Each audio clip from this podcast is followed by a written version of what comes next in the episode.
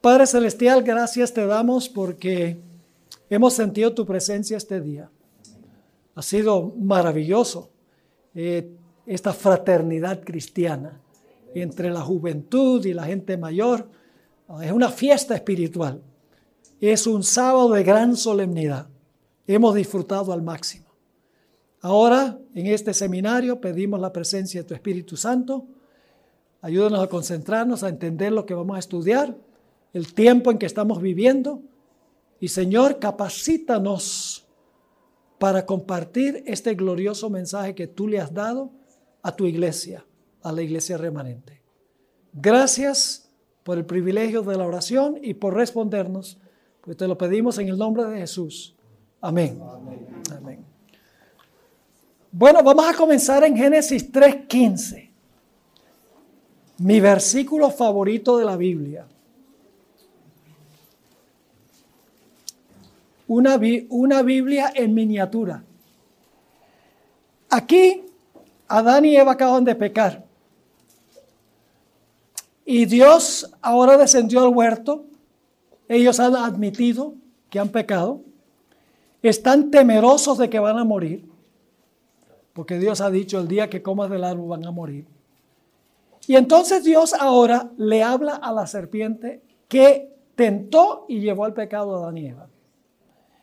Y quiero que noten varios elementos de este versículo que se desarrolla en toda la Biblia. Dios dice a la serpiente, a Satanás, pondré enemistad. Vamos a poner esto en la pizarra para que lo puedan visualizar. El primer elemento que tenemos es enemistad.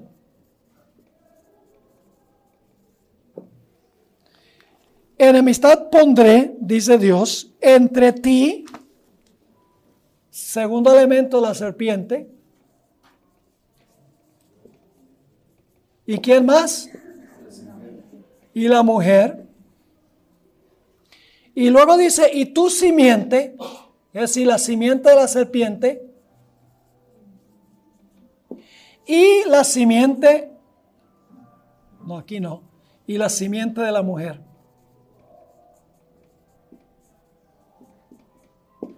Así que fíjense, hay la idea de enemistad, una serpiente, una mujer, y la serpiente y la mujer ambos tienen simiente. Ahora, la enemistad corre en tres direcciones en este versículo. Hay enemistad primero entre la serpiente y quién? Y la mujer. Enemistad pondré entre ti y la mujer. La segunda enemistad es entre la simiente y la simiente. Y entre tu simiente y la simiente de ella.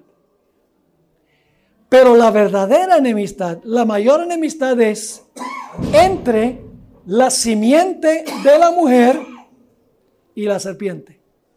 Porque la última parte del versículo dice, Él, la simiente de la mujer, te herirá en la cabeza y tú le herirás a él en el calcañar.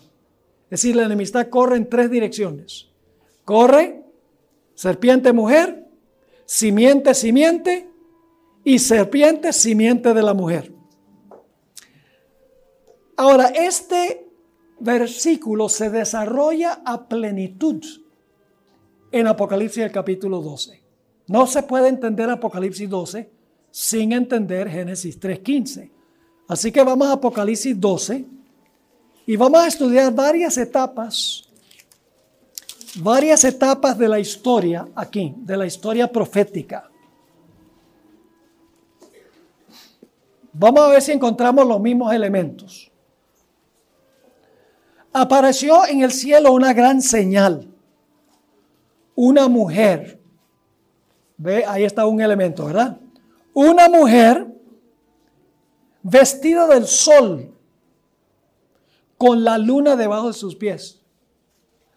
Ahora, ¿por qué razón está parada, parada sobre la luna y está vestida del sol?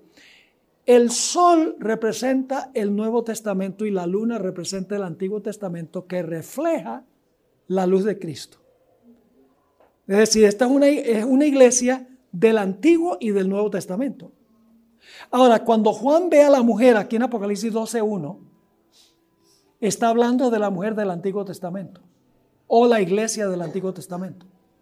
Y ustedes dicen, ¿cómo sabemos nosotros que la mujer aquí en el versículo 1 se refiere a la iglesia del Antiguo Testamento, es decir, a Israel, y no a la iglesia cristiana, a la iglesia del Nuevo Testamento? La razón es muy sencilla.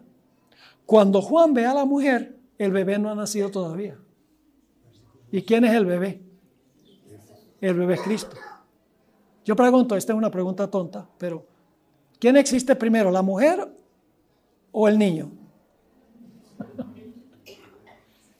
¿Quién existe primero, la mujer o el bebé de la mujer? Pues la mujer. Yo pregunto, ¿la iglesia existía antes que Jesús naciera? Sí. Jesús vino del patrimonio del Antiguo Testamento. Y eso se indica porque dice aquí que la mujer tiene una corona de qué? De 12 estrellas. ¿Por qué 12 estrellas? ¿Cuántos fueron los fundadores de la iglesia del Antiguo Testamento? Los 12 hijos de Jacob, que formaron las 12 tribus de Israel. ¿Y cuántos fueron los fundadores del nuevo, de la iglesia del Nuevo Testamento? 12 apóstoles. No es coincidencia. Es decir, cuando Juan ve a la mujer aquí por primera vez, está hablando de la iglesia del Antiguo Testamento porque el bebé no ha nacido todavía. Más adelante la mujer va a representar la iglesia del Nuevo Testamento porque va a huir al desierto. ¿Me están entendiendo? Ahora sigue diciendo, así que tenemos una mujer y estando encinta, clamaba con dolores de parto en la angustia del alumbramiento. Yo pregunto, en, cuando Cristo iba a venir, iba a nacer en este mundo, la gente estaba clamando por un libertador. El pueblo estaba anhelando que viniera el Mesías, llorando para que viniera el Mesías. Sí. Así que ella está clamando, está encinta. Y ahora viene el enemigo. También apareció otra señal en el cielo he aquí un gran dragón escarlata. Ahora vamos un momentico al versículo 7 para ver qué nombre tiene este dragón y de dónde vino. Después hubo una gran batalla en el cielo, Miguel y sus ángeles luchaban contra el dragón y luchaban el dragón y sus ángeles, pero no prevalecieron ni se halló ya lugar para ellos en el cielo. Fue lanzado fuera el gran dragón, la serpiente antigua no la antigua Guatemala. La serpiente antigua. ¿Por qué se le llama la serpiente antigua? Porque quiere hacer una conexión con qué? Con Génesis 3.15. Claro. Es la misma serpiente antigua que tentó a Adán y Eva. Así que aparece el gran dragón del versículo 3 es la serpiente, según vimos en el versículo 9. Así dice, también apareció otra señal en el cielo. He aquí un gran dragón escarlata que tenía siete cabezas y diez cuernos y en sus cabezas siete diademas. Y luego nos dice de dónde vino. Y su cola arrastraba la tercera parte de las estrellas del cielo, las arrojó sobre la tierra. ¿Y ahora qué va a hacer esta serpiente o este dragón? ¿Contra quién es la enemistad primordialmente del dragón? No contra la mujer primero, contra la simiente de la mujer. ¿Recuerdan Génesis 3:15? Él te herirá a ti en la cabeza y tú le herirás a él en el calcañar. Ahora dice el versículo 4, la última parte, el dragón se paró frente a la mujer que estaba para dar a luz a fin de qué? De devorar a su hijo tan pronto como naciese. La enemistad primordial es entre quién?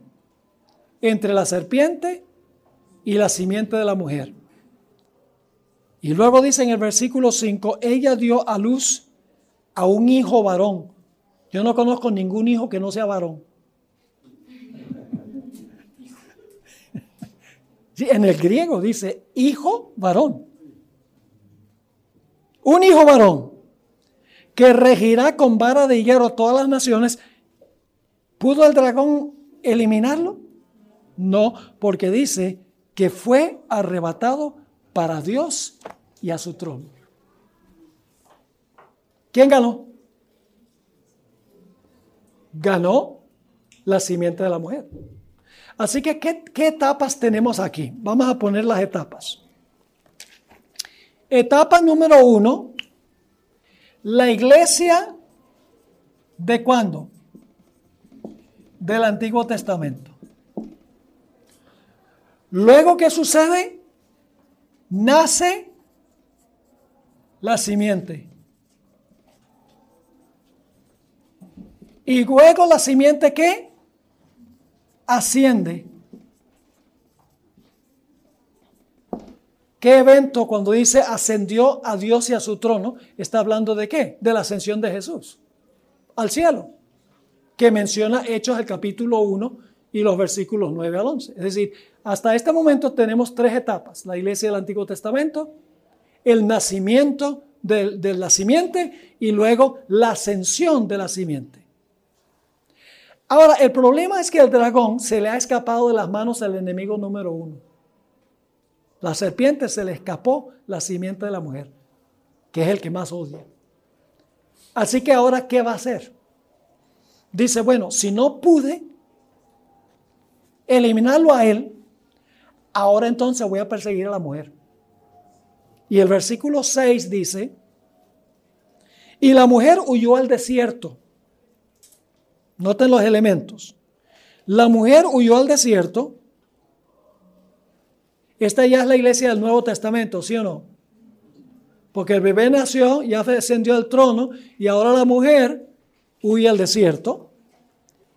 Y sigue diciendo aquí, donde tiene lugar preparado por Dios, para que ahí la sustenten 1260 años. Así que, ¿cuál es la siguiente etapa? La siguiente etapa son los 1260 años. Ahora, hay otro punto, hay otro punto que no tengo tiempo de cubrir en el seminario, pero ustedes lo van a tener, Dios mediante, uh, si, si llenan la tarjeta, y es la celebración en el cielo cuando llegó el Señor Jesucristo allá en su ascensión. Eso se relata en los versículos 10 al 12 pero no tenemos tiempo de, hablar específicamente de eso. Nos tomaría media hora para hablar de, dice que en el cielo ahora, vamos a leer los versículos, dice en el versículo 10, entonces oí una gran voz en el cielo que decía, ahora ha venido la salvación, el poder y el reino de nuestro Dios y la autoridad de su Cristo, porque ha sido lanzado fuera el acusador de nuestros hermanos, el que los acusaba delante de nuestro Dios día y noche. Ese lanzamiento no es el lanzamiento original, ese lanzamiento fue cuando Cristo murió en la cruz del Calvario. Recuerdan que Jesús dijo, solo unos pocos días antes de morir, dijo, ahora es el juicio de este mundo, ahora el príncipe de este mundo será echado fuera. Es decir, Satanás fue echado fuera cuando Cristo murió como representante de este mundo. Antes de eso, él podía ir al cielo representando este planeta, como en el libro de Job. Después de eso, no. Porque cuando Cristo le ganó, ahora Cristo es el que representa este planeta. Así que ahora Satanás dice, no pude acabar con la simiente, vamos a poner aquí nada más celebración, aunque solamente lo mencioné de paso, la celebración en el cielo cuando llegó. Luego la serpiente se lanza en contra de la mujer para tratar de destruir a la mujer. Ahora, en la última parte del capítulo se amplía esto. Vamos a Apocalipsis 12 y el versículo 13. Apocalipsis 12 y el versículo 13. Ojalá tuviéramos tiempo de estudiar la estructura de, Apocalipsis 12. Hay una estructura muy interesante. Eh, les recomiendo, ah, si, si bajan la aplicación de Secrets and Sealed, hacen clic donde dice español y entonces hay un lugar donde dice manuales Busquen el manual Las grandes profecías de Daniel y Apocalipsis. Es un manual de como unas 200 páginas. Y ahí yo estudio la estructura, la estructura de Apocalipsis 12. Es fascinante cómo está organizado el capítulo y solamente ahora le estoy mencionando a grandes rasgos. Pero Apocalipsis 12, ah, 13 repite lo que dice el versículo 6. Y cuando vio el dragón que había sido arrojado a la tierra, es decir, cuando Cristo murió y resucitó y ascendió al cielo y el cielo celebró, Satanás fue lanzado fuera. Ahora, ¿qué hace el dragón? ¿Persiguió a quién? persiguió a la mujer que había dado a la luz al hijo varón. ¿Y qué sucede con la mujer? Se le dieron a la mujer las dos alas de la gran águila para que volase de delante de la serpiente a dónde? ¿Recuerdan el versículo 6? La mujer huyó a dónde? Al desierto. A su lugar. Eso también decía el versículo 6.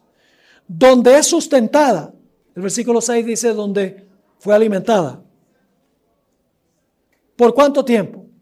Tiempo, tiempos y la mitad de un tiempo. Versículo 6 decía 1260 días. Aquí dice tiempo, tiempo es la mitad de un tiempo. Es el mismo periodo que se expresa con diferencia de lenguaje. Porque el año bíblico tiene 360 días. ¿Cuántos son 1260 días? Si cada año tiene 360 días, cada mes tiene cuántos días? 30 días. Así que ¿cuántos, cuántos meses son 1290, 1260 días? Divide 1260 por 30 y ¿cuánto les da? Le da 42 y Apocalipsis 13 menciona 42 meses. Y tres años y medio multiplicado por 360 días cada año, ¿cuánto les da? 1260. Dios nos ha dado tres formas de entender que este periodo es el mismo. Tiempo, tiempo, la mitad de un tiempo, 1260 y 42 meses. Así que la iglesia huye durante este periodo. Pero ahora viene algo al rescate. Noten lo que dice Apocalipsis 12 y el versículo 15. Y la serpiente arrojó de su boca tras la mujer agua como un río para que fuese arrastrada la mujer por el río. ¿Qué representan las aguas en la Biblia? Muchedumbres. Eh, les doy el medio crédito por eso. Son muchedumbres impías que quieren destruir al pueblo de Dios. No son solamente muchedumbres, son muchedumbres de personas que están enemistadas con el pueblo de Dios. Pueden leerlo en Isaías, por ejemplo, Isaías, el capítulo 17, ah, el versículo 12. Ahí habla de las naciones que rugen contra el pueblo de Dios, como las olas del mar. Así que ahora Satanás lanza sus muchedumbres, sus gentes, para tratar de acabar con la mujer. Pero ahora algo viene al rescate. ¿Qué viene al rescate? La tierra ayudó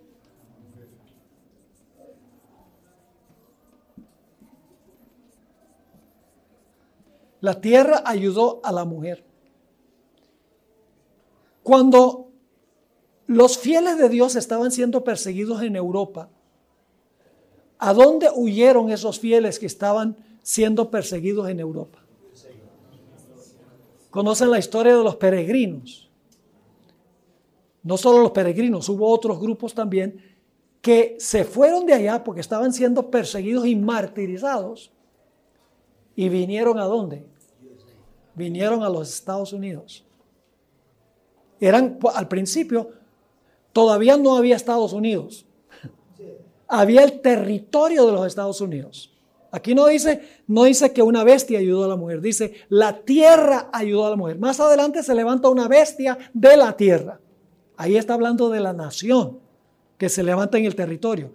Pero el territorio de los Estados Unidos le proveyó a los perseguidos de Europa un refugio para que se coartara la persecución que estaban sufriendo en Europa. Y luego llegamos a la última etapa de Apocalipsis 12, el versículo 17. ¿Ustedes creen que Satanás está contento de que la tierra ayudó a la mujer? Los principios democráticos establecidos en los Estados Unidos, libertad de civil y libertad religiosa, la separación de iglesia y Estado. ¿Ustedes creen que Satanás está contento con eso? No. Porque él siempre usó la iglesia para aliarse con el Estado para perseguir al pueblo de Dios. Lo hizo con el imperio romano, lo hizo con el papado y lo va a hacer de nuevo cuando se le sane la herida mortal al poder papal. Así que ahora dice el versículo 17, ahora viene la persecución final.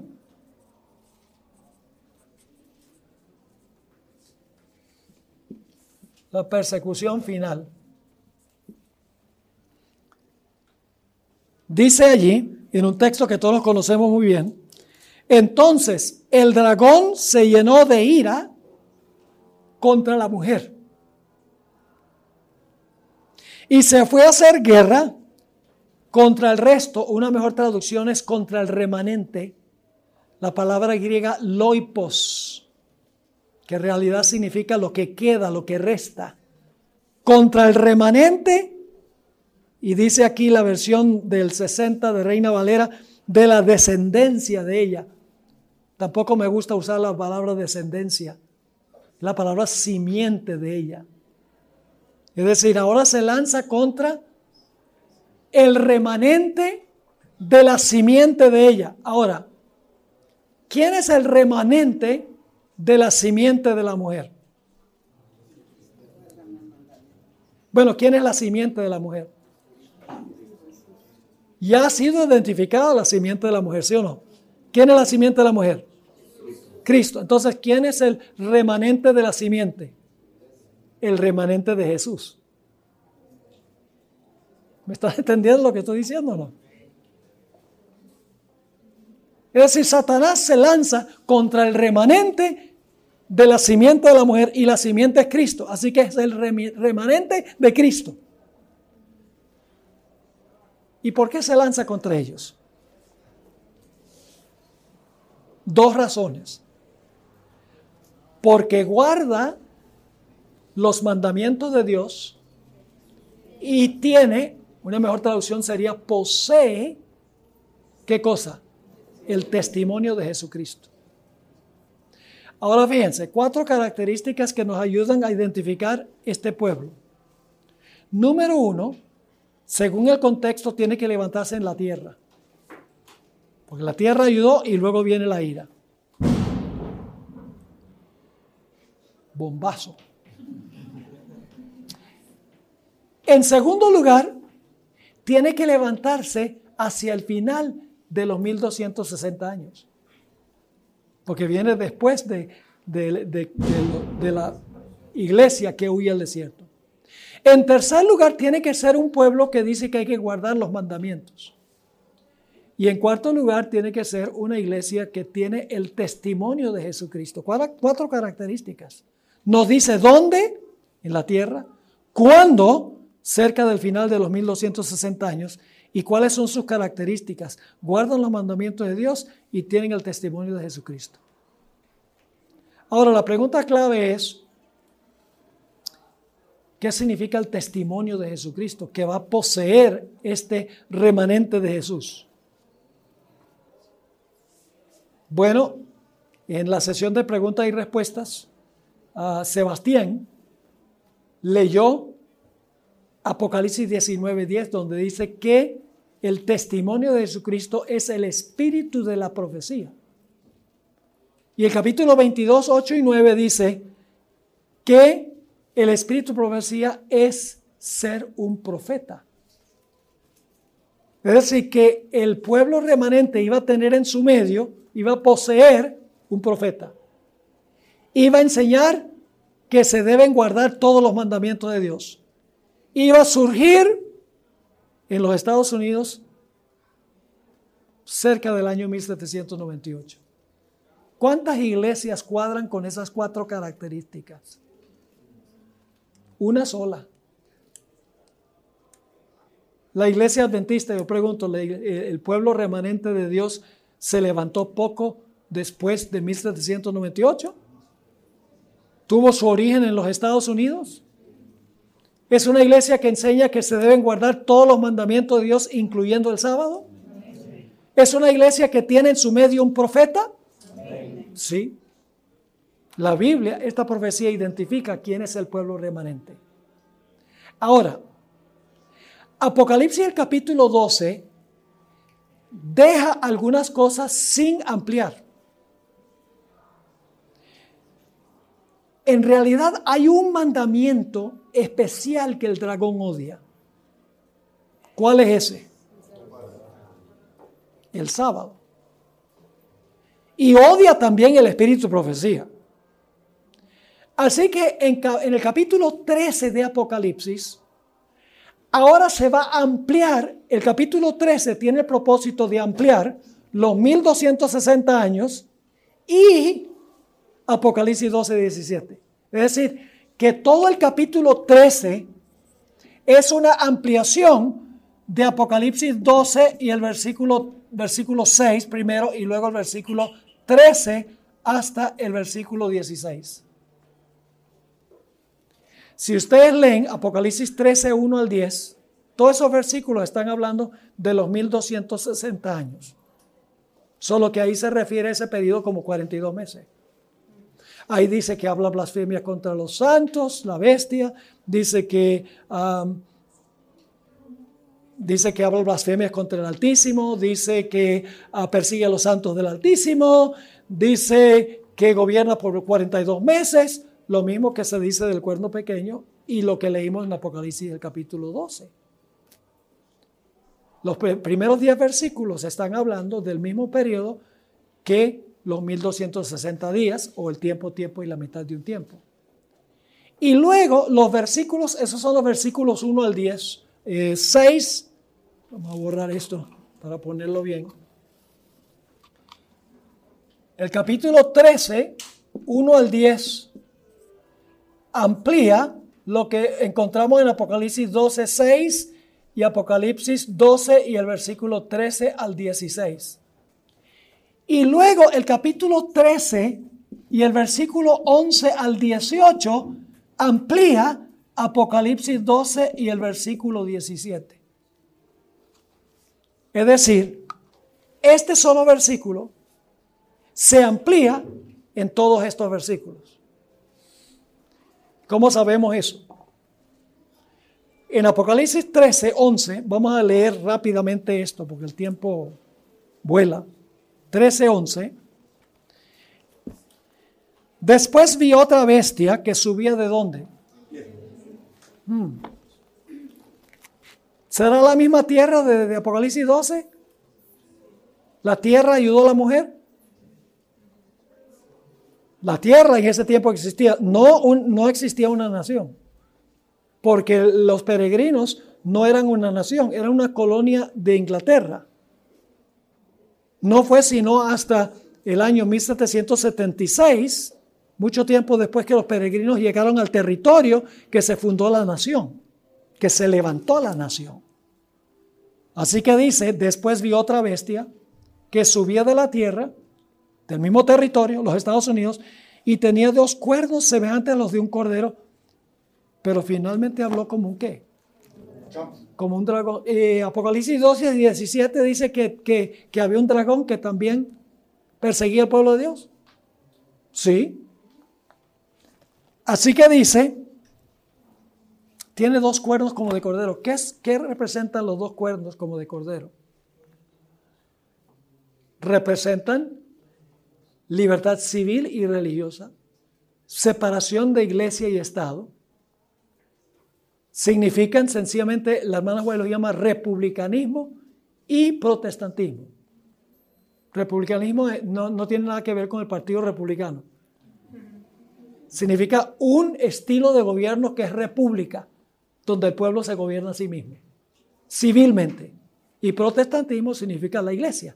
Es decir, dos poderes en un mismo país, religioso y civil, no juntos sino separados. Son dos cuernos. Pero dice que finalmente va a terminar hablando como el dragón. Y ahora fíjense qué interesante esto.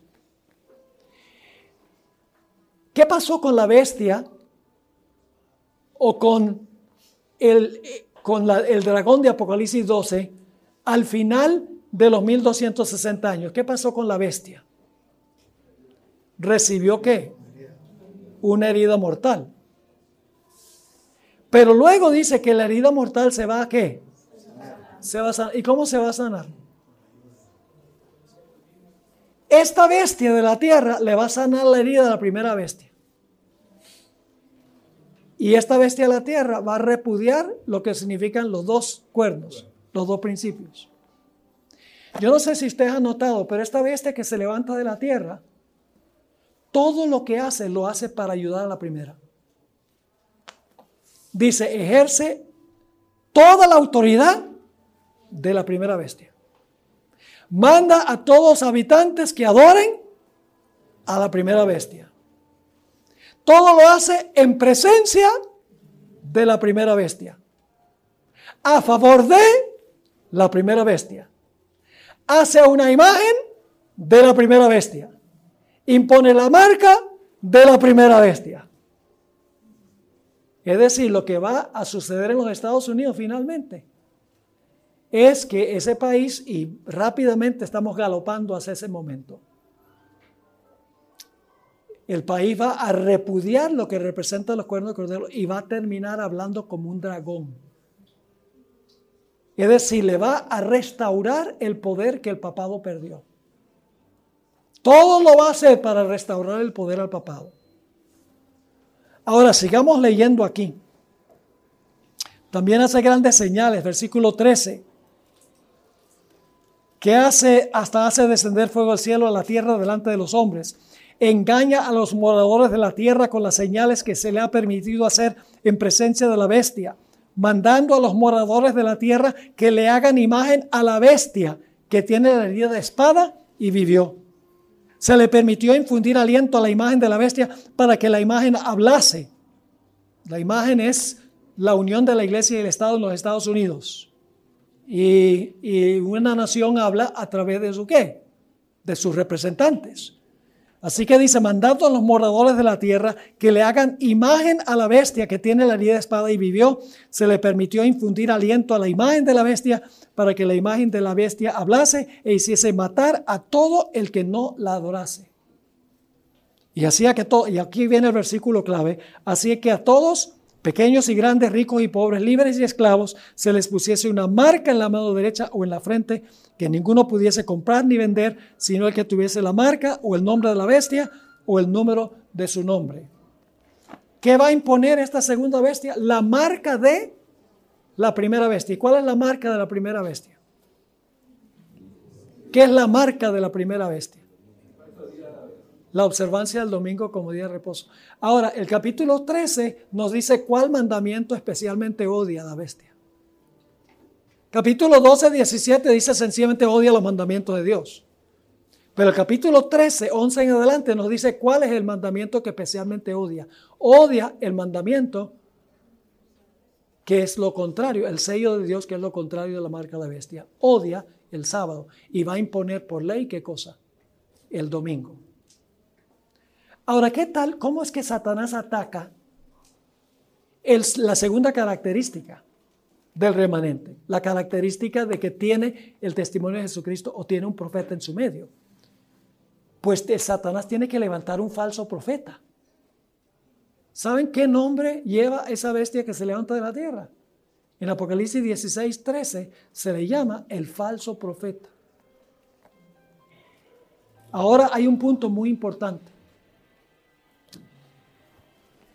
La única iglesia en el mundo que entiende las profecías es la iglesia adventista. Y eso no lo digo por arrogancia, es sencillamente la verdad. Porque la iglesia adventista tiene un método especial de estudiar las profecías. Se llama el método histórico, que es este método que hemos estado estudiando. Empieza en la época cuando vivió el profeta, y luego describe los eventos proféticos uno tras otro, culminando finalmente con la venida del Señor Jesús. De esa manera uno sabe dónde la cadena comienza, dónde termina y todos los eventos entre el medio. Facilito. Pero la Iglesia Católica, con dos eruditos, Luis de Alcázar, estableció un sistema que se conoce como preterismo Básicamente esa es la idea de que las profecías del anticristo todas se cumplieron con un personaje llamado Antíoco Epífanes. Y con los emperadores romanos, ahí se cumplieron todas esas profecías de la bestia, del cuerno pequeño, todo eso se cumplió ya. Nada tiene que ver con nosotros o el tiempo del fin. Por el otro lado, los protestantes, eh, eh, el otro erudito de la Iglesia Católica, Francisco Rivera, inventó un sistema que se conoce como futurismo. es la idea de que ninguna profecía en cuanto al anticristo se ha cumplido todavía. Todo se va a cumplir en el futuro, en el Medio Oriente, literalmente. Los protestantes adoptaron ambos métodos de interpretar las profecías. Las grandes iglesias protestantes de la Reforma, como los presbiterianos unidos, los metodistas unidos, etc., los eruditos interpretan las profecías desde una perspectiva preterista. Ellos dicen, todo eso sucedió en el pasado, nada nos incumbe a nosotros. Por el otro lado, los pentecostales, los evangélicos, etcétera, y ustedes lo saben, porque hay muchos evangélicos aquí en Guatemala, ellos enseñan que va a haber un rato de la iglesia. Y Cristo se va a llevar a los fieles al cielo en el rapto. Y luego entonces las profecías van a empezar a cumplirse ¿dónde? En Israel. Se va a reconstruir el templo allá. Se va a levantar un personaje bien malévolo que se va a sentar en el templo haciéndose parecer Dios. Va a construir una estatua bien grandota y va a mandarle a todo el mundo que se incline ante esa estatua y le va a poner un tatuaje en la frente o en la mano. Y mientras tanto el anticristo crece en Roma y los Estados Unidos se acercan más y más a ese sistema y nadie lo puede ver porque están mirando a donde no es. ¿Están entendiendo? Por eso se le llama a este sistema el falso profeta. Y aquí es que entra, jóvenes, la importancia del libro El conflicto de los siglos. Escrito por el verdadero don profético, que presenta las profecías desde una perspectiva historicista, comenzando con la destrucción de Jerusalén, paso a paso a través de todas las profecías bíblicas, culminando con la segunda venida, el milenio y la creación de cielos nuevos y tierra nueva. El conflicto de los siglos es un libro escrito con los principios historicistas la verdadera profetisa de Dios presenta las profecías de tal manera que se puede identificar el anticristo y su ayudante. Mientras que el falso profeta esconde la identidad del anticristo y de su ayudante. Así que Satanás odia dos cosas. Odia los mandamientos de Dios, especialmente cuál mandamiento. El sábado, porque va a imponer la marca de la bestia. ¿Y cómo trata Satanás de atacar el espíritu profecía? Inventando un sistema de interpretación profética falso. Y aquí estamos los adventistas. Un pequeño grupo eh, comparado con todos los habitantes del mundo, con el mensaje especial que Dios ha dado para este tiempo. La única iglesia que entiende cabalmente las profecías, que se levantó proféticamente y que tendrá un fin profético y que Dios ha llamado para proclamar el mensaje profético, los mensajes de los tres ángeles. Dios estableció la organización de esta iglesia, porque la organización de esta iglesia no fue un invento de seres humanos. La hermana White estuvo presente cuando se estableció la organización de esta iglesia. Lo único que no existía eran las divisiones. Pero las iglesias, los distritos, las asociaciones, las uniones y la conferencia general, todos existieron en la época de la hermana White. Y ella dice que Dios reveló ese plan. ¿Por qué razón? ¿Por qué se estableció la organización? Para sembrar creyentes fieles en todo, todo país del mundo. Para que cuando venga la crisis final, Dios tenga testigos en toda parte del mundo. Es decir, la organización no es un fin en sí, es un medio para alcanzar un fin. Y gloria a Dios por la organización de la iglesia adventista. Porque uno encuentra iglesias evangélicas por allá, iglesia evangélica agua de vida. ¿Y cuánta influencia mundial tienen ellos? Bueno, seguramente tienen buena gente, pero su alcance es local. ¿Y qué mensaje tienen? No tienen el mensaje profético para este tiempo. Nosotros sí lo tenemos. Lamentablemente, no lo estamos proclamando como debemos. Las cosas están pasando en el mundo. muchas cosas por subterfugio que están demostrando que los movimientos están avanzando rápidamente. Por ejemplo, el asunto del cambio climático. Ese es el tema central del Papa hoy en día y de las Naciones Unidas y de la mayoría de los gobiernos del mundo siguiendo el consejo del Laudato Si del Papa. El propósito es echarse a los gobernantes del mundo al bolsillo. Ese es el propósito. Y le echan la culpa al cambio climático a los automóviles y los aires acondicionados. Ahora, yo creo que hay cambio climático, no hay duda, pero no se debe a muchos aires acondicionados, ni se debe a la gasolina que usan los carros. ¿Cuál fue el más grande cambio climático de la historia del planeta? El diluvio. Y era porque la gente usaba mucho petróleo, ¿no? no. La Biblia dice que la maldad del hombre era mucha en la tierra y que todo designio del pensamiento del corazón de ellos era de continuo solamente el mal. Pueden pensar de otro tiempo cuando hubo un cambio climático, los días de Elías. La gente tenía demasiados aire acondicionado. No, era por la iniquidad de Israel. Es decir, el Papa dice, ah, hay que eliminar los aires acondicionados. Sí, ya se acabó. hay, que, hay que eliminar los automóviles. Todo tiene que ser eléctrico ahora. Todo el propósito es echarse al bolsillo a los gobernantes del mundo para ejercer control. ¿Cuántas veces han oído ustedes al Papa referirse a la segunda venida de Jesús como la gran esperanza del mundo? Jamás. Porque saben ustedes cuál es la filosofía de la Iglesia Católica o del papado, no de la Iglesia, sino del papado. El papado es la unión de la Iglesia con el Estado.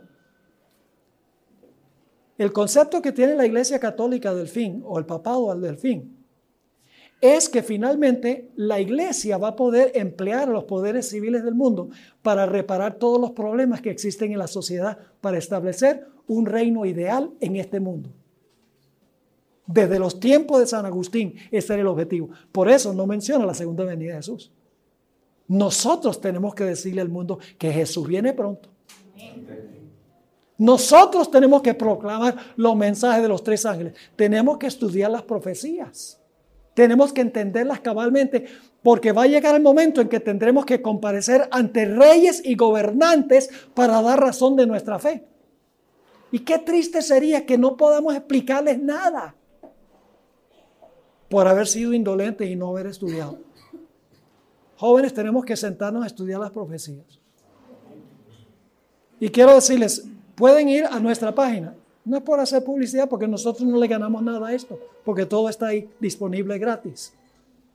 Tenemos manuales, un, manual sobre Mateo 24, donde están todos los eventos finales en Mateo 24. Estudienlo. Busquen los versículos. Miren los textos del Espíritu de Profecía. Las grandes profecías de Daniel y Apocalipsis. Hay un manual sobre los sellos, sobre, sobre las iglesias, que les puede ayudar a, entender estas cosas para poderlas proclamar. Así que bueno, ya me pusieron el rótulo y ya viene Dina. Así que vamos a dejarlo hasta acá. Ah, Día, Dina ha sido mi ángel guardián visible aquí en uh, GYC. He apreciado mucho que está bien en control de todo. Bueno, oramos y luego seguimos adelante con el programa. Padre Celestial, nos has dado un mensaje poderoso para proclamar al mundo. Te pedimos perdón por no haberlo proclamado como debemos.